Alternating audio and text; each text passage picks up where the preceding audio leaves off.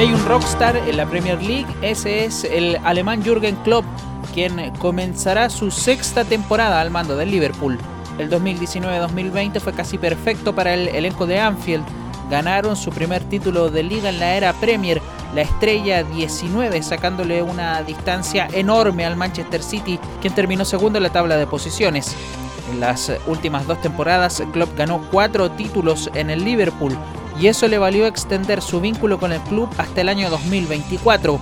Lo único que le exige la dirigencia a su proyecto es que recupere la identidad del Liverpool, que hasta la aparición del Manchester United de Sir Alex Ferguson era el equipo más ganador de Inglaterra.